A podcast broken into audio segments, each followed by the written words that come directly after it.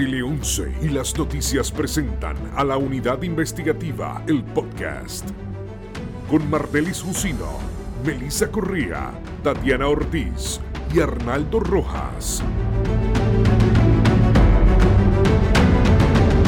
Muy buen día y bienvenidos a este nuevo episodio de la Unidad Investigativa, el podcast. Este es el espacio donde tú tienes que escuchar si quieres conocer más contenido exclusivo sobre nuestras investigaciones y también tocamos temas que solo vas a escuchar aquí en este podcast. De hecho, en el día de hoy me acompaña Melisa Correa de la Unidad Investigativa de las Noticias. ¿Cómo estás, Melisa? Saludos, muy buenos días. Y nos acompaña también la ex fiscal federal y licenciada Sonia Torres. Nos acompaña vía telefónica. Buen día. Buen día. De momento vamos a hacer rapidito una breve pausa de nuestros auspiciadores. ¿Busca simplificarte la vida? Nuestro multipack personal te permite proteger todas tus necesidades de cubiertas en una misma póliza, con la conveniencia de tener una sola fecha de renovación. Esto incluye tu auto, residencia, tu bote, placas solares y responsabilidad pública. También puedes incluir asistencia en el hogar y en carretera y viaje, brindándote la tranquilidad que estás buscando. Multipack personal, todo con múltiples. Y comenzamos de inmediato con la discusión. Esta ha sido una semana eh, intensa de dos juicios eh, significativos que han capturado la atención eh, mediática.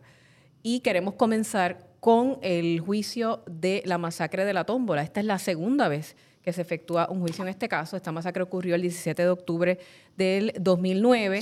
Vamos a escuchar un reportaje que nos resume eh, lo horroroso, el, el, evento dantesco que ocurrió en esta masacre, de la voz de nuestra compañera Melissa Correa. A eso de las once y media de la noche, un 17 de octubre de 2009, varios pistoleros abrieron fuego en la inauguración del negocio La Tómbola en la calle Progreso en Sabana Seca. A esa hora, el lugar se convirtió en un infierno. El saldo fue espantoso.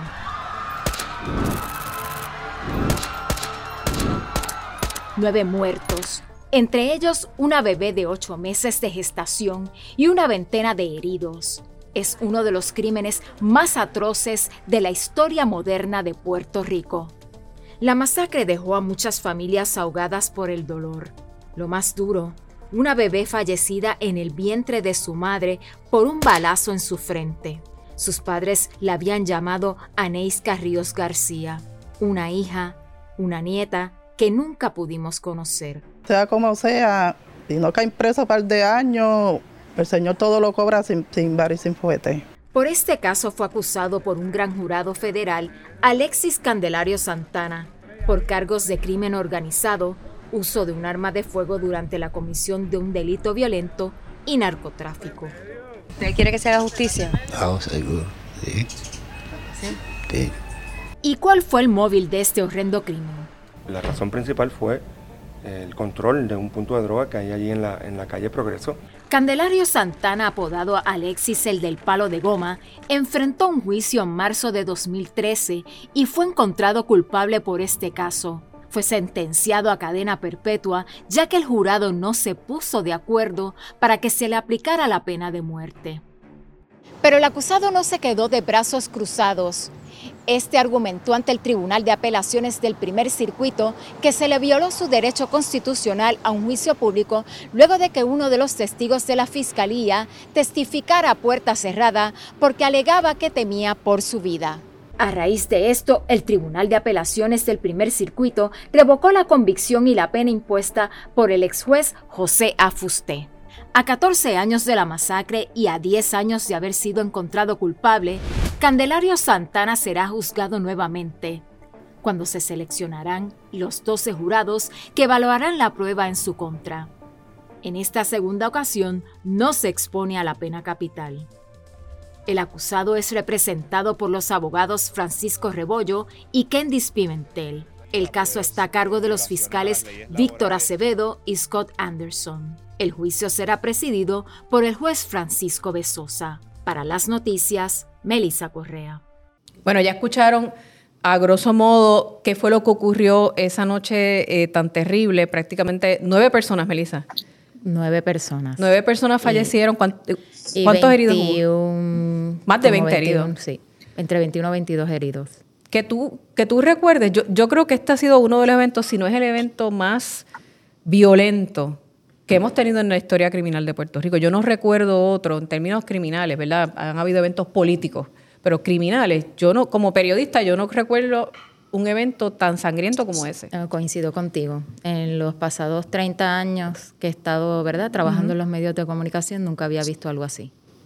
Licenciada, eh, eh, antes de, entrar con el análisis de la licenciada Melissa, me gustaría que pusieras en contexto, hay un segundo juicio para que la gente entienda por qué este segundo juicio, si ya esta persona fue encontrada culpable. ¿Qué, fue lo que pasó? Sí, la defensa de Alexis Candelario recurrió a Boston y apeló basándose en que a él se le violó su derecho constitucional a un juicio público porque uno de los testigos de la fiscalía se le permitió declarar a puerta cerrada. Y entonces eh, Boston, el, Tribunal de Apelaciones del Primer Circuito, eh, es muy fuerte con... es muy riguroso, ¿verdad? Muy riguroso con lo de los juicios públicos y no es la primera vez que ocurre en el Distrito de Puerto Rico. Y en este caso, pues pues revocaron la, convicción y la sentencia y por eso hay un nuevo juicio.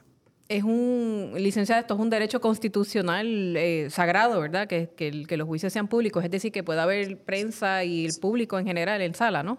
Sí, sí, correcto. Este es un derecho constitucional y como dice Melissa, no es la primera vez que Boston básicamente eh, revoca un caso. Eh, hubo un caso anterior que fue cuando se, eh, no se le permitió a los familiares de un acusado estar presente durante la selección del jurado y Boston también revocó ese caso. Y aquí, pues el testigo básicamente testificó ya viendo, ya cuando salió el jurado, se le permitió al testigo este, testificar y, Boston determinó que era una violación obviamente constitucional y crasa. Y por eso es que estamos, él fue encontrado culpable, Alexis Candelario Santana fue encontrado culpable en ese juicio. Sí. ¿Eso fue más o menos para qué año fue que se El juicio fue para... La masacre fue en el 2009. Ajá, y el juicio fue en el 2013 se tardó bastante en celebrarse el juicio porque en ese momento él estaba expuesto a la pena de muerte y, como sabes, pues se activan unos protocolos. Y unos procesos. Sí. Que, no se van a hacer en este caso. No. Este caso no es de pena de muerte. Sin embargo, esta masacre ocurrió el 17 de octubre del 2009 y estamos en el 2023. Y uno como abogado puede pensar eh, cómo esto afecta el tiempo que ha pasado, ¿cómo afecta el proceso, eh, licenciada? Uno, desde la perspectiva de los derechos del acusado y desde la perspectiva de la fiscalía, porque ha pasado más, más de 10 años. años. Sí, no. aquí el problema va a ser, pues, están los testigos aún disponibles. Este, la memoria a través del tiempo nos falla y eso siempre es perjudicial y puede ser perjudicial para ambas partes. Este, ese es el problema, me dice. Entonces, justicia tal día no es justicia y cuando han pasado muchos años los testigos se olvidan las cosas, eso es normal. Pero podría alegar la defensa em, violación de derecho constitucional por, por, por, este asunto de que tú tienes derecho a confrontarte con los testigos, a que el juicio sea justo, a que sea imparcial, al debido proceso específicamente. Por el, tiempo que ha pasado. bueno, recuerda que el la razón por qué ha pasado el tiempo, eh, como dice Melissa, hubo todo el tema procesal por la pena de muerte, que era elegible a la pena de muerte, este, y luego se da el juicio, se, se da la apelación, y toda y esa apelación se hace solicitud del acusado. O sea, eh, no creo, este, y Melissa me puede corregir. Que pueda levantar ese argumento cuando él es el que va a la apelación. Exacto, eh, cuando él es exacto. Eh, eh, y no creo que se ha planteado eso hasta ahora. Yo puedo estar equivocada. Ese caso tiene como pero no creo que por eso. No se ha planteado. Tiene como 40 testigos. Por lo tanto, si no se ha planteado, discúlpame, si no se ha planteado, pues it's waived. O sea, y, no creo que sea, un, sea una, una defensa que tenga alguna viabilidad. pero, este pero es una oportunidad para la defensa, en términos de recuerdo de los, de los testigos, ¿no? Eh, correcto, al momento del contrainterrogatorio, si es que deciden hacer contrainterrogatorio, porque uno decide si quiere contrainterrogar o no los testigos, supongo que lo harán. Correcto, correcto.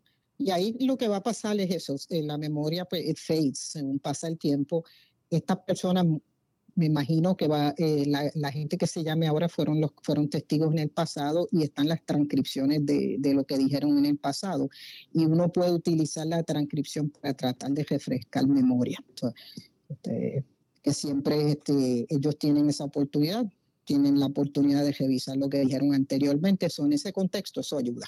Pero el abogado de defensa va a decir, usted no se acuerda, ¿verdad? Usted dice eso porque lo acaba de leer etcétera. Eso, eso obviamente usted ahora como abogada de defensa es una oportunidad para formar una estrategia en base a, la capacidad de recuerdo de ese testigo y tratarlo de impugnar, ¿no? Correcto, correcto. Yo no soy abogada, pero he visto muchos juicios y definitivamente van a, eso les, aventaja en ese sentido. ¿Quiénes son los abogados en este caso de la tómbola de la eh, defensa?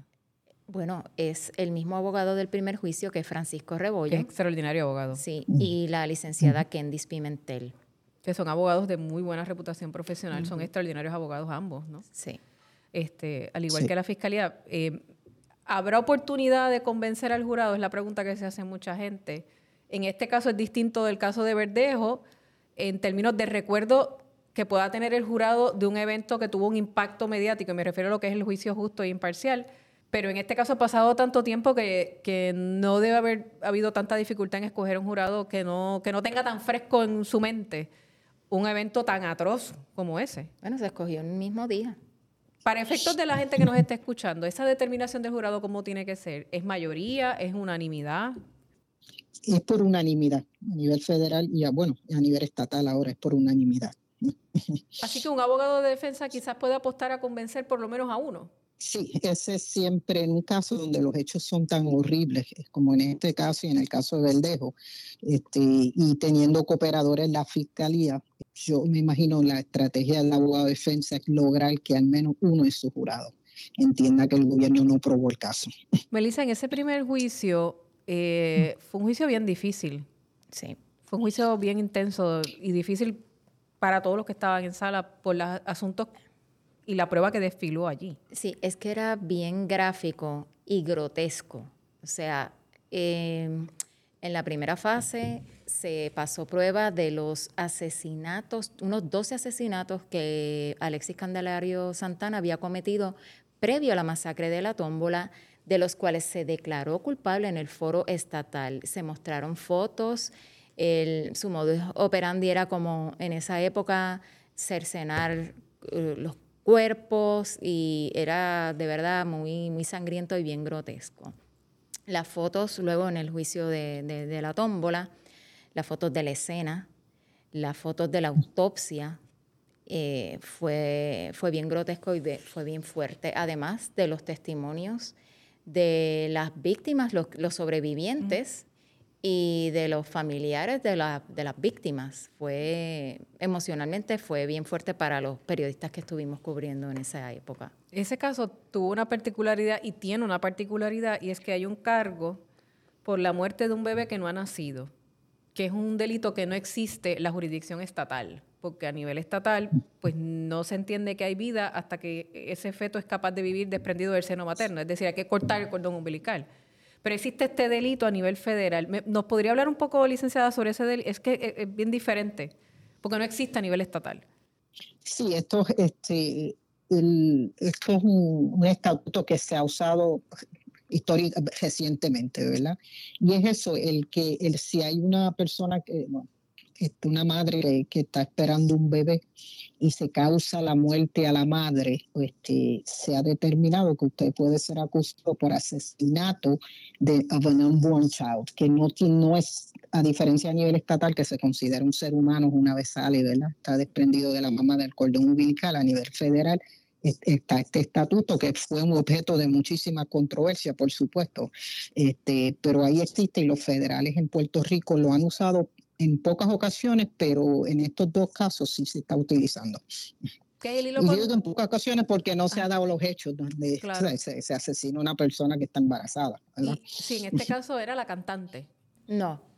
no. Este, este, este, vamos a ir un poquito para atrás. Esto ocurre en un negocio que se llama La Tómbola. Había una inauguración ese día.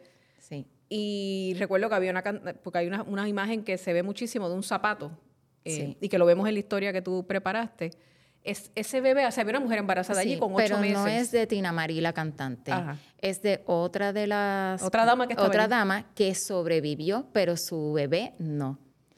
Y presentaron la foto de la bebé no nacida con, con el tiro en la frente. El tiro le cae en la cabeza En esa la criatura. frente. Es terrible. Sí. Y su mamá sobrevive. Su mamá sobrevive. ¿Ella testificó en el Ella juicio? testificó. Debe haber, eso tiene que ser terrible. Horrible. Tiene que ser terrible, Ella terrible. contando cómo ella tratando de huir de las balas se va a la parte de atrás del establecimiento tratando de, de escapar. Pues, De hecho, eh, ¿cuántos casquillos de bala se recogieron en esa escena? Sobre como unos 500. O sea, que yo era un huracán de bala. O sea, no una lluvia, un huracán de bala. Y todo esto comenzó porque eh, Alexis Candelario, pues, operaba un punto de drogas. Cuando cae preso, dos de un primo y otra persona más siguen operando el punto de drogas y no le pagaban, no le estaban pagando su parte. Su tajada.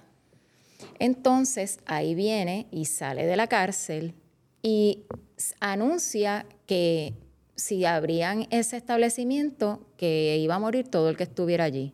¿Y, y lo cumplió? Y lo cumplió y entonces abrió el establecimiento, lamentablemente. Es increíble. Pero la gente se tiene que estar preguntando, espérate, espérate, este señor cometió 12 asesinatos, que yo entiendo que se están discutiendo ahora en este segundo juicio. Sí. La fiscalía está trayendo esa prueba otra vez. ¿Por qué estaba afuera? ¿Había un acuerdo de cooperación con este individuo? O sea, ¿había una probatoria con 12 asesinatos? ¿Qué pasó ahí? Bueno, en ese momento, cuando él sale de la cárcel, su abogado era el exsecretario de Justicia, Antonio Zagardía, y le consiguió, pues, un buen deal y él sale de prisión. No sé cuánto tiempo había estado ya cumpliendo cárcel, pero sale de prisión. Sale de la cárcel y a los meses o- Ocurre todo esto. Ocurre todo. Es increíble. Increíble, increíble. Este juicio va a ser bien largo. Eh, Hay varias semanas separadas para este proceso. Sí. Eso es usual, licenciada, que tengamos juicios tan extensos en el, en el Tribunal Federal. Yo creo que es como un mes. Sí, porque como si vas a probar 12 asesinatos, o sea, este, ahí hay, un sinnúmero de, de testigos. Cada, cada asesinato podría ser un caso y Bueno, yo no sé si está acusado por pasó. yo no sé si él está acusado por esos 12 asesinatos, En el foro federal no. pero esa prueba se está trayendo porque me parece haber leído, exacto, Sí, que exacto. estaban trayendo esa evidencia de, de eventos anteriores. Sí, a- el, a este 4-4B que se le dice. Sí. Sí, Sí, pero- por eso. Pero van a traer todo, si van a traer, tú sabes, este, prueba de esos asesinatos y no sé cuán profundo, este, cuánta prueba en cada asesinato, pero eso te coge un montón de tiempo. Y, y entonces está lo que pasó el mismo día de, de la, de la masacre. Y como dice Melissa, traerle esos testigos, este, son- un mes no me parece tanto tiempo para un caso en el contexto de, de querer traer tanta prueba. ¿Por qué traer ustedes esos? saben que van a haber un sinnúmero de objeciones, o sea, va a haber muchos issues legales que va- Claro. la defensa va a levantar para poder preservar e ir a Boston nuevamente si salen culpables. Y yo le pregunto, Recuerden que, que él, él tiene una perpetua, so, él no tiene, a menos que esté, o sea, la fiscalía esté dispuesto a dar un, en base a mi experiencia, ¿verdad? Y un acuerdo de 20 o 25 años, pues quizás este señor dice, yo no tengo nada que perder. claro. Entonces, Ahora que trajemos esto de los 12 asesinatos, él no está acusado a nivel federal por esos 12 asesinatos. Pero ¿por qué la fiscalía los trae? ¿Cuál puede ser la razón por la que tú en un juicio en el que tú no estás acusado por esas muertes, por qué tú tienes que traer esos 12 asesinatos? ¿Qué tú quieres llevarle al jurado al presentarle esa prueba, licenciada? Pues mira, yo no me sé, este, yo no, yo no estuve como Melissa en el primer juicio, este, pero asumo que es para probar que la masacre se da por una deuda de, de una deuda de droga, correcto. Y como parte van a querer establecer que había una organización este, de Criminal. droga, una organización criminal, y que esa organización, además de vender droga, pues utilizaba la violencia para este, mantenerse en poder. O sea, están, sen- están sentando las bases, es lo que llamamos, ¿no? Exactamente. Y son como, oh, o sea, en los medios eh, eh, o manners and means en que se daba esta, esta conspiración. Y usualmente en estos casos se da, tú mantienes el poder a través del uso de la violencia. Claro. Melissa, tú mencionabas que los testimonios de los familiares eran bien impresionantes. Yo recuerdo que me habías comentado de un caballero. Sí, el papá de la cantante Tina Marí, me parece que era el segundo nombre de ella. Y yo he visto caras de sufrimiento, ¿verdad? Pero la cara de ese señor cuando se lo llaman y se para en la puerta, o sea, el sufrimiento era una cosa que todos nos quedamos así como que... Y ese señor se sienta ahí a testificar sobre la pérdida de, de su hija. Y presentaron las fotos de la autopsia, de cómo esa chica quedó, una muchacha preciosa.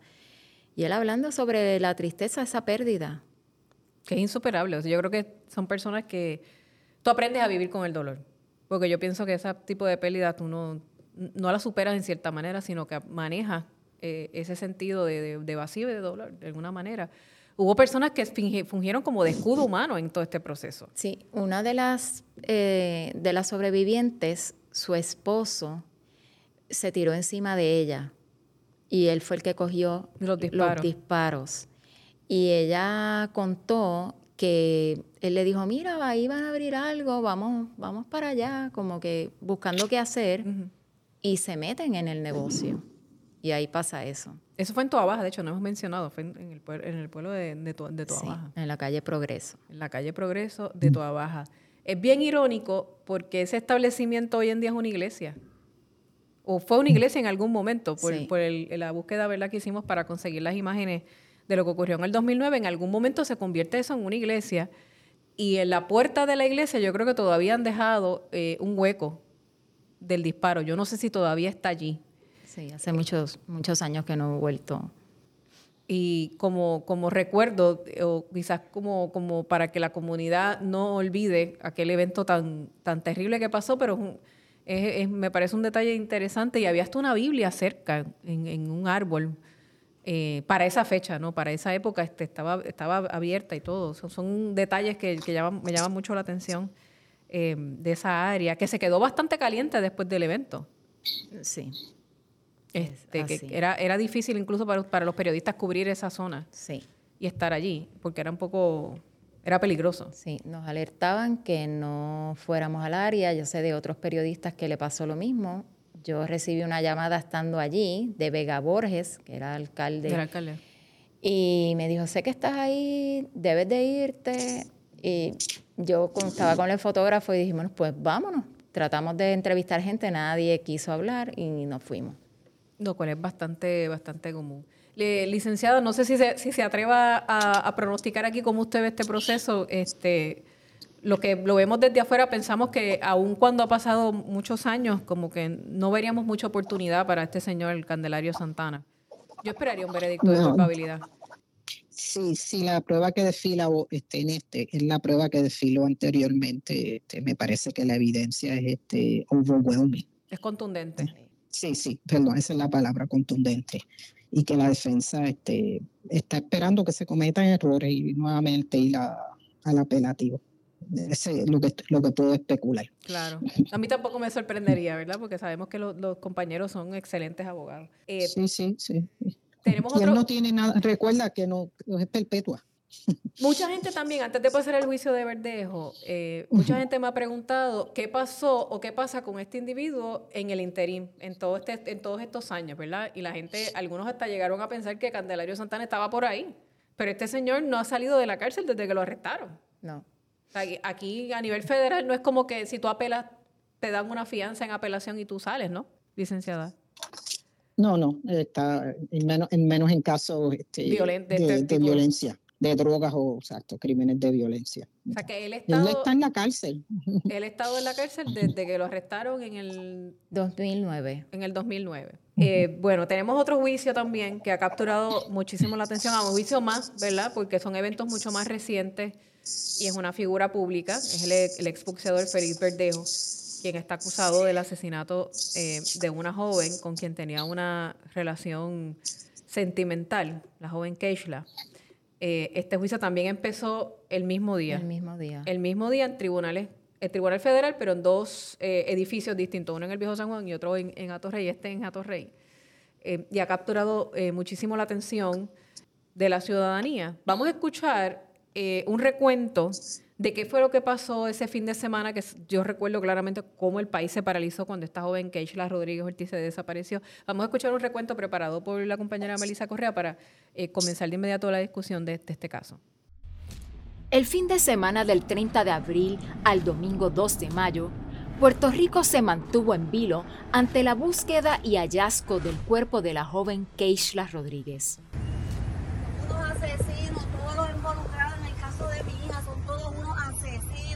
lechones, asesinos, asesinos. Todos son unos asesinos. Desde un principio, la madre de Keishla, Keila Ortiz, señaló al deportista como el responsable de la desaparición de su hija. Mi sospecha es él, es él es él. ¿Por qué? Por las amenazas. Ya que ésta le había informado que iba a encontrarse con él en la mañana del jueves 30 de abril. La fémina y el boxeador mantenían una relación sentimental de la cual quedó embarazada. Luego de dos días de búsqueda, el cuerpo de Keishla fue hallado en la laguna San José el sábado primero de mayo. Verdejo se entregó al FBI el domingo 2 de mayo. Desde ese día se encuentra ingresado en el Centro Metropolitano de Guaynabo en espera del juicio. Le deseo toda la vida del mundo para que pague lo que le hizo a mi hija. Este fue acusado por un gran jurado por secuestro, carjacking que desembocó en la muerte de Keishla, matar a un niño no nacido y uso de un arma de fuego durante un crimen violento.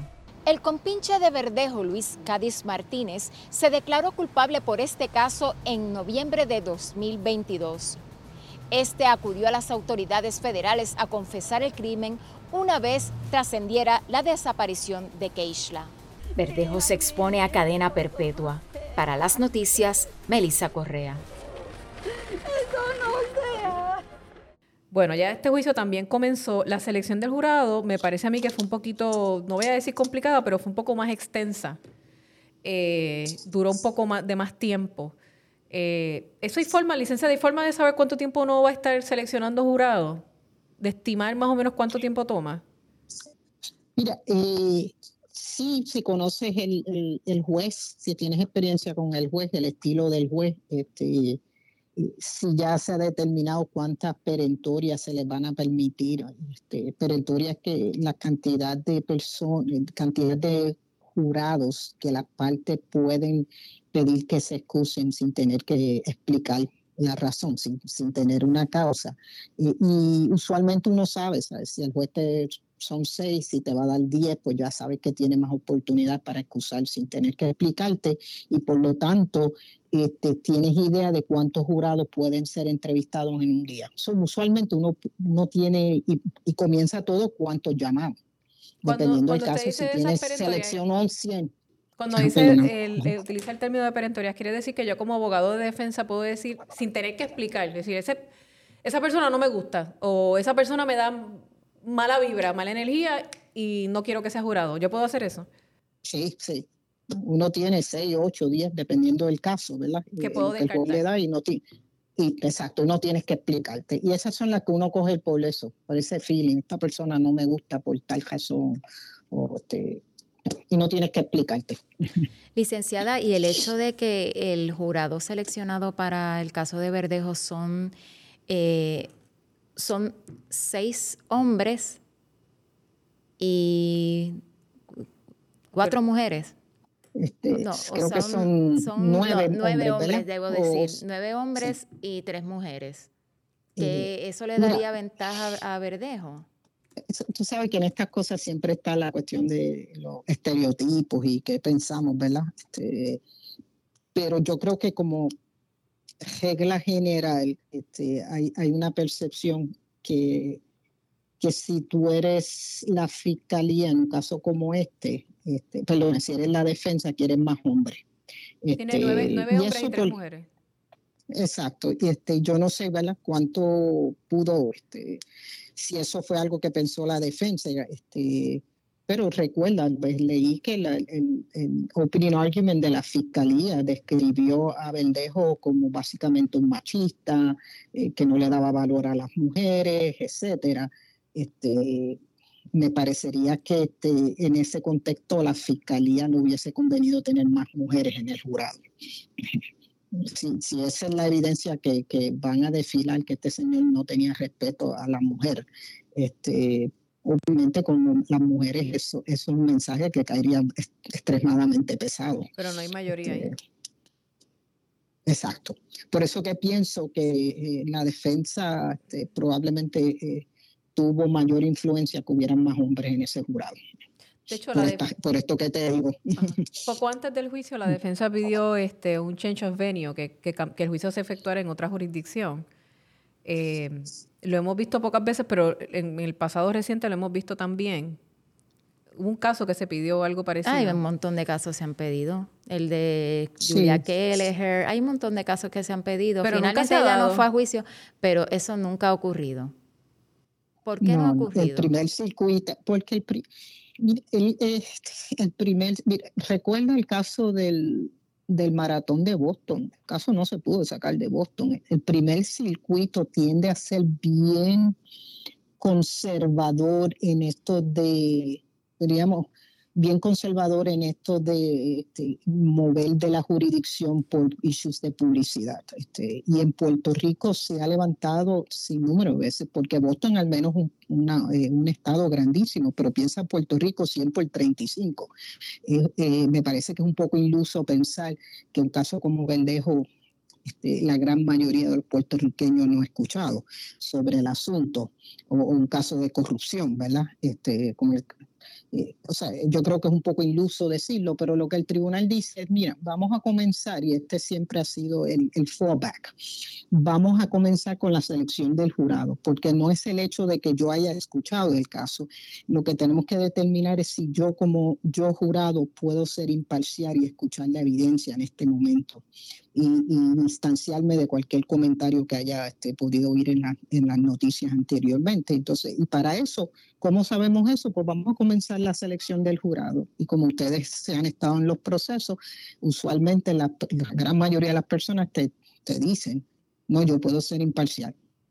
Eh, algunos no han escuchado y aquellos que admiten escucharlo. Que en, que en, el, caso del asesinato de, Luis Vigoró también se levantó, eh, cuando Lidia Echevarría, o sea, se ha levantado muchas veces y eh, los tribunales apelativos supremos lo que establecen es que existe el, lo que se llama el dire, o sea, que hay un proceso de seleccionar, filtrar ese, eh, ese jurado a través de las preguntas que se le hacen y que las partes tienen la oportunidad. Y como mencionamos, incluso hasta usted puede descartar la persona porque ese no me da buena vibra, no me gusta.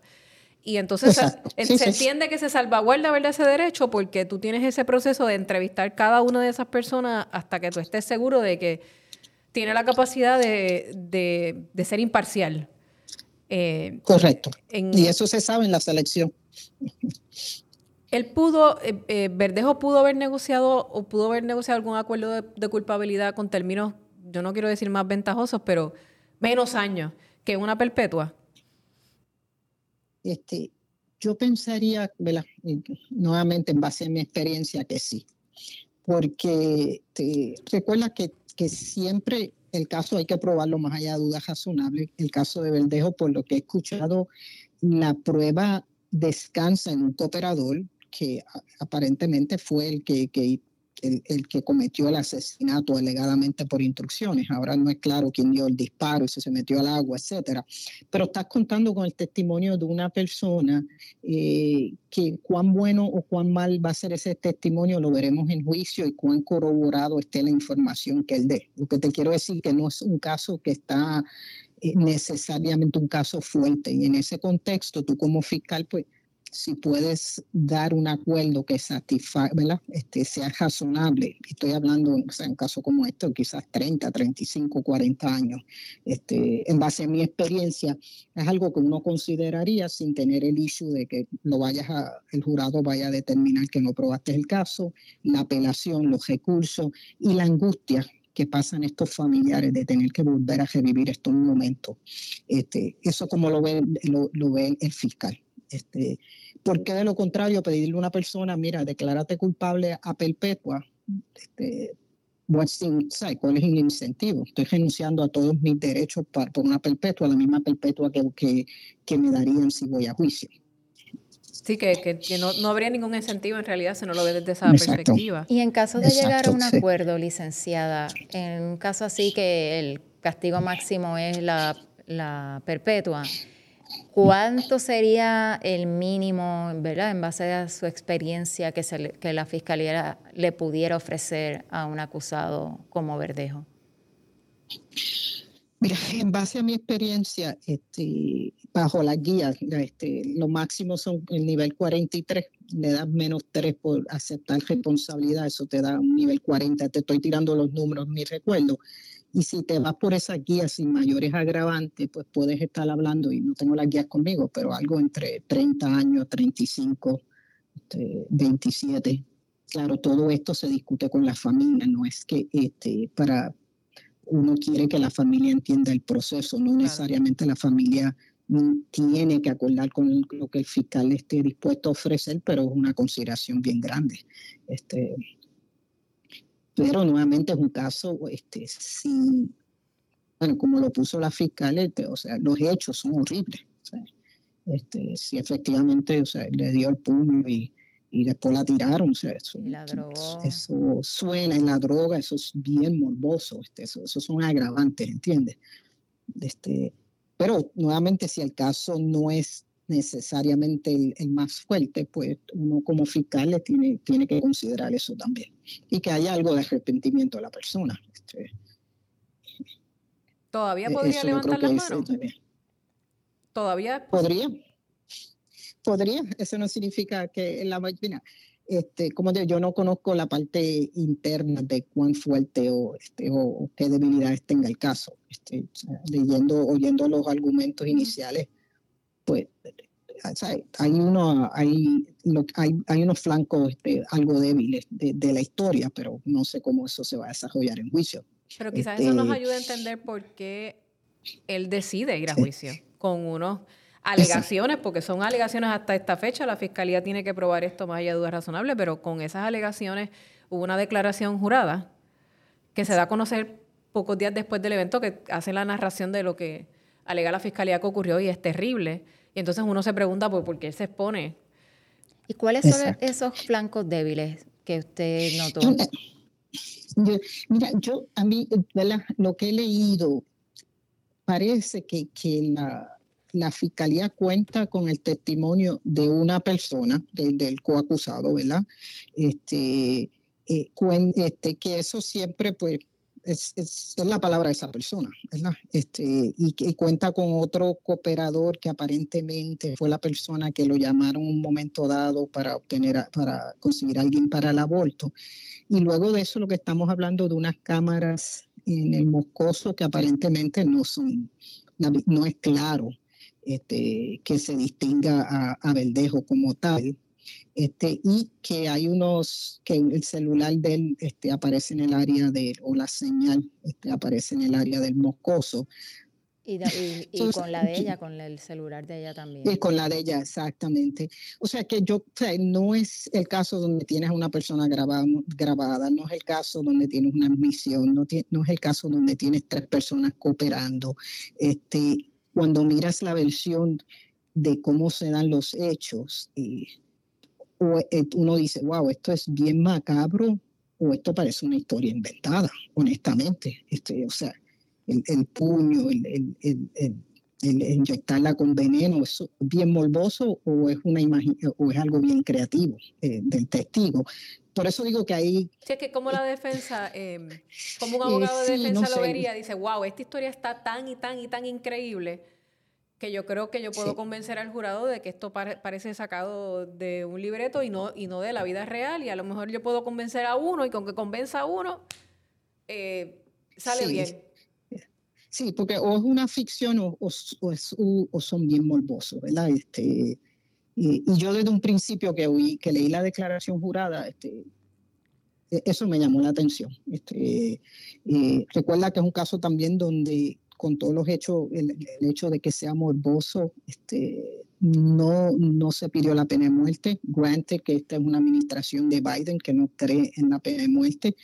Este, todo eso me indica a mí que en la fiscalía sí hay unas debilidades. Eso no significa que no hay la evidencia suficiente, suficiente para que un jurado lo encuentre más allá de dudas razonables, pero, pero el abogado de defensa este, me parece que sí hay algunos unos flancos ahí que ellos van a tratar de explotar y vamos a explorar y vamos a ver cómo se desarrolla el juicio y cuán bueno o malo es este testigo en su día. El porciento de, de convicción en el Tribunal Federal es como 99%. Eh, ¿Qué usted cree, aparte pues, de la prueba que presenten los, los fiscales? Puede ser que también la gente piensa que, como dicen por ahí, que si los federales lo acusaron, pues tienen toda la prueba para que esta persona salga culpable. Así, definitivamente yo, este, yo llevo haciendo esto 30 años y, y la fiscalía entra con una ventaja en ese contexto. hay una presunción que hacen, que investigan bien y que cuando acusan tienen la evidencia. Este, y los jurados, por más que digan, o sea, no son parte de esta sociedad, ¿entiendes? Sí te van a decir, mira, yo voy a ser este imparcial, pero back there es, es una realidad, ¿entiendes? Y nuevamente algo yo que llevé hasta algunos de estos casos de carjacking horribles en el pasado como fiscal, los hechos son morbosos, los hechos son horribles. Este, y ese jurado quiere que alguien sea responsable por, por esos actos tan malos. Y la persona que tienen ante ellos es este individuo y, y otros diciendo lo hizo él. Pero nuevamente, eh, todos los días a nivel federal tú tienes unos cooperadores que no son, pues, son, no son santos, definitivamente. La pregunta es cómo la evidencia los corrobora o los contradice. Este, porque el hecho que levanten la mano y digan yo juro decir la verdad, pues eso tiene bien poco valor cuando viene gente que son asesinos, este, etcétera. Lo importante aquí es cómo la evidencia corrobora o no corrobora ese testimonio. Y yo, yo estoy especulando que aquí la fiscalía va a esperar a poner ese cooperador en el medio de su caso para corroborarlo antes que se siente y después. Y en base a eso pedirle al jurado que crea lo que dice esa persona, no porque él lo dice, sino porque la evidencia alrededor lo corrobora. Ok. O sea que él, él, testificaría, Luis Cádiz Martínez, y después quizás pues los videos, presentar todo eso. Exacto, y después quizás como un summary agent que resuma, que, encontró, este, pero después, porque la gente que, entraría como summary no puede hablar de prueba de que no ha desfilado, debe de venir luego que la prueba ha desfilado y entonces tratar de, de, poner, este, decirle al jurado, mira, fulanito nos dijo tanto y fuimos a este sitio y encontramos que esto. Y hacer como un wraparound con toda la prueba que ha desfilado. Exacto, exacto. Esto es, y la fiscalía ha empezado exactamente como eso. Empieza con la mamá, probablemente con la hermana, quién es la víctima, las circunstancias, viene la parte emocional, este, y, luego, en el medio de ese caso, va a venir el cooperador, este, que no es va a ser de la simpatía ni de la fiscalía, ni del juez, ni del jurado, por supuesto. Es un asesino. Este, pero luego entonces empieza a poner evidencia después que se siente él que lo que corrobore que lo que él dijo los agentes lo pudieron a, este, comprobar y que el jurado no tiene que creerlo porque lo dice él. el jurado debe creer que eso pasó porque la evidencia alrededor lo corrobora. Este juicio no es tan, no debería ser tan extenso como el de la tómbola. No se han separado tantos días. Me parece que son como dos, semanas, dos semanas aproximadamente que se han separado para este juicio. Hay algunas preguntas que... Digo, eh, me parece mucho, pero vamos a ver cómo se... Porque eh, los, los hechos son bastante, son de, un, de dos o tres días realmente, lo que pasó. Sí, que usted entiende que no debería ser tan extenso a la luz de, lo que, de los hechos. Y normalmente la defensa tampoco presenta demasiados testigos en, en estos juicios. Y no, tiene, No, eh, no, no, tiene que hacer lo que... fíjate, me no tiene el peso de la prueba. Claro, me gustaría que abundar en eso porque todavía la gente como que el público en general no entiende necesariamente eso. La defensa no tiene que presentar a nadie. Correcto, la, la, ley, la persona se presume inocente y le toca al gobierno. Eh, es quien tiene el peso de la prueba de, de probar el caso más allá de dudas razonables. Es más, hay una instrucción que dice que en base a esa presunción nada más el jurado podría encontrarlo inocente, ¿verdad? No culpable de los cargos. Este, Eh, pero nuevamente, eso es lo que dice la ley, lo que se le instruye al jurado. Este, eh, pero hay una realidad allá afuera que como seres humanos este, en muchas ocasiones queremos escuchar qué tiene que decir la otra parte. Este, y, pero la ley no requiere eso y, y los jurados se deben seguir las instrucciones. Hay una pregunta que me han hecho incluso algunos compañeros eh, de los medios de comunicación en relación a la vestimenta. ¿Por qué Verdejo no está en la sala con un uniforme que lo vemos entrar al tribunal? Y puede parecer una, tontería, pero la gente se fija en esas cosas. Y entiendo que eso también debe tener una explicación, ¿no? Ah, claro, porque Verdejo, eh, tú como abogado de defensa quieren que vean a Verdejo el ser humano. Verdejo este, el verdejo que era en aquel momento, no es que hoy está vestido, tú sabes, de, anaranjado o de crema, eh, que significa que está en la cárcel y que y si está en la cárcel porque es culpable de algo. El jurado no entiende nada de esto de que está allí esperando juicio, etcétera. Es solamente la vestimenta de verlo de anaranjado o de crema nos lleva el mensaje a todos que esta persona está presa y si está presa es porque ha hecho algo. Y nuevamente no, no lo vamos a decir. O sea, tú le preguntas al jurado y yo le aseguro a ustedes que de 10 personas, 9 te van a decir, no, no, no, yo no creo eso. Yo creo que, que se le presume inocente, pero that's not true. No, no es como la mente humana funciona. Este, y tú quieres ver lo que lo vean como el verdejo que era antes de que sucediera eso.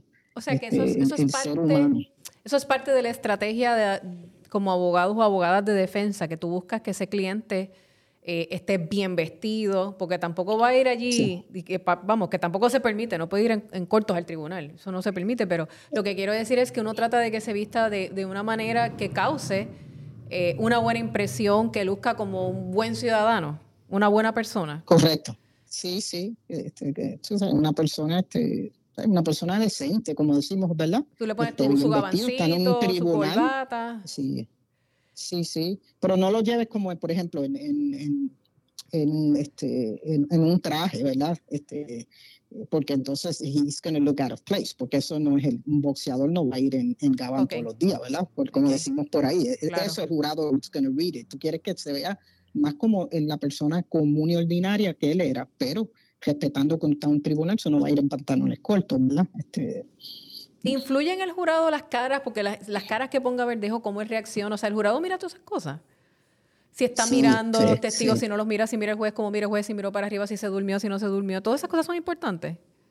Sí, sí. Y se ha escrito mucho de esto y quizás Melissa, ¿verdad? En su experiencia, si ha tenido la oportunidad de entrevistar jurados. En distintos procesos. Yo he jurado, he entrevistado jurados y hay gente que, que yo he escuchado también decir, él nunca miró él nunca miró al jurado y por eso lo encontramos culpable. Wow.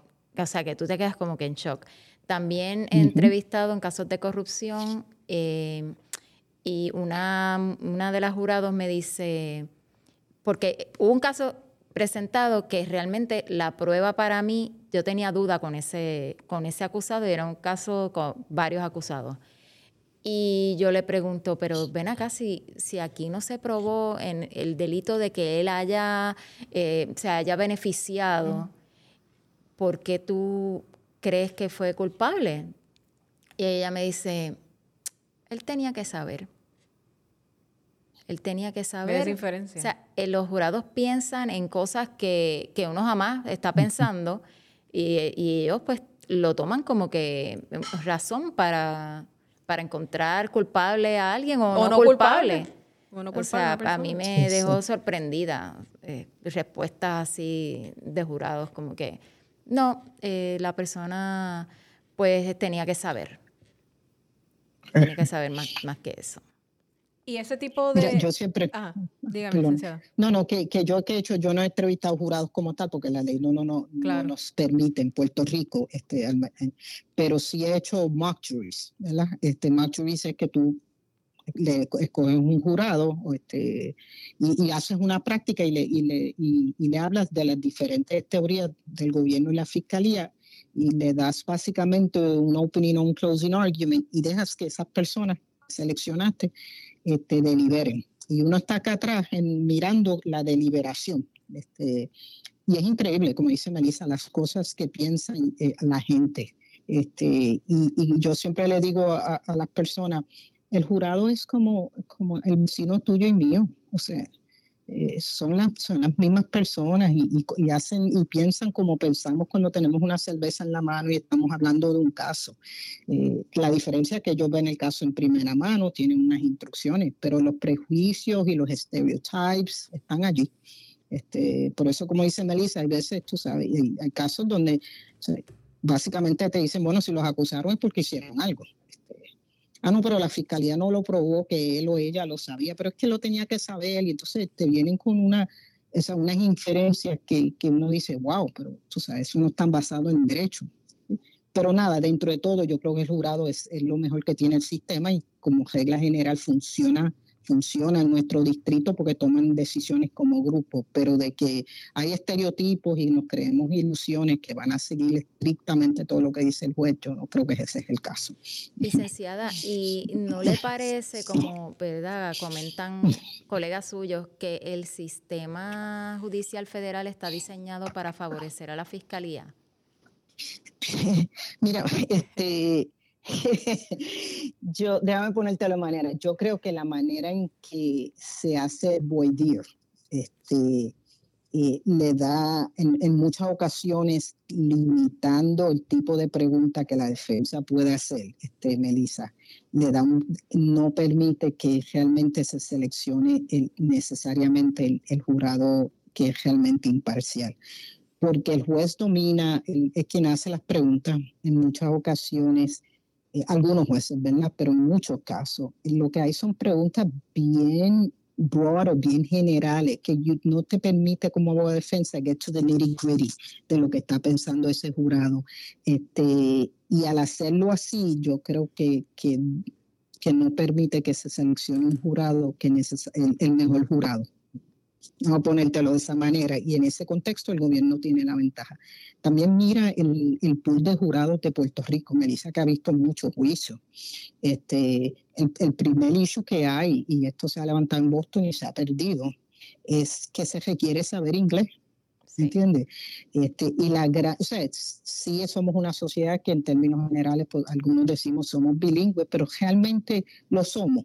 Este, y realmente está llegando una representación adecuada de, la población puertorriqueña en ese jurado, yo creo que eso es cuestionable. Este, eh, eh, es, cuestionable y que, ese sea el caso este, necesariamente. Sí. Por eso se seleccionan personas de toda la isla, no como en los casos en el foro estatal, que es por el distrito, por la región judicial en que se cometa el delito y, y que vivan esos esos potenciales jurados, esos pares que van a, evaluar la prueba contra un acusado. Antes de concluir, había una observación que pues, en realidad puede parecer una nimiedad, pero lo he visto mucho en redes. La gente se fija, eh, y más en este caso de Verdejo, como son figuras públicas, se fijan en todo, hasta en cómo se viste, lo que mira, si miró para arriba, miró para abajo, y se han fijado en una cosa, me parece que fue el primer día, no sé si ocurrió después, que él tenía unas esposas color rosa. Y la gente se fijó en eso.